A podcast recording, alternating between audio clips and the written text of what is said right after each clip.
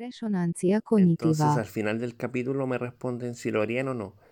Al Instagram resonancia-cognitiva.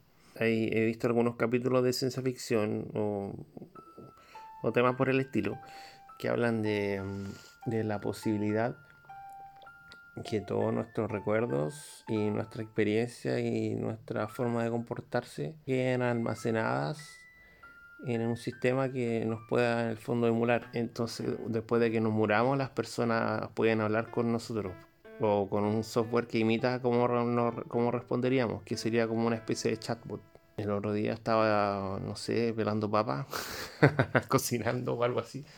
En un Y programa en la televisión Amaro Gómez Pablo. y resulta que eso ya no es ciencia ficción, pues, sino que lo hicieron realmente una, supongo que un ingeniero software, en un, no me acuerdo de nada, pero era un ingeniero software o alguien que trabajaba con estos, con chatbot, que trabajaba desarrollando chatbot con su pareja, y resulta que su pareja se murió, lo atropellaron eh, trágicamente, y repentinamente ya no se quedó, ya no tenía a su pareja al lado, y se quedó en la casa sola, con todas sus cosas.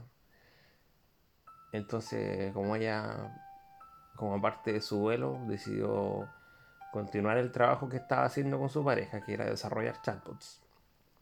Pero al chatbot le puso la personalidad y le puso todas la- las experiencias o la forma de responder que tenía su pareja, alimentándola con todas las conversaciones que ella tenía, todos los correos electrónicos y todos los chats de WhatsApp, por ejemplo, y todos los posts de Facebook, y se nos metió esta inteligencia artificial y desarrolló un chatbot que se comportaba igualmente como se comportaba su pareja eh, en un chat, en que ella le empezó a hablar y le respondió y la sensación que ella tuvo fue de haber hablado o fue de la respuesta que justamente la otra persona le hubiera dado en una situación como esa.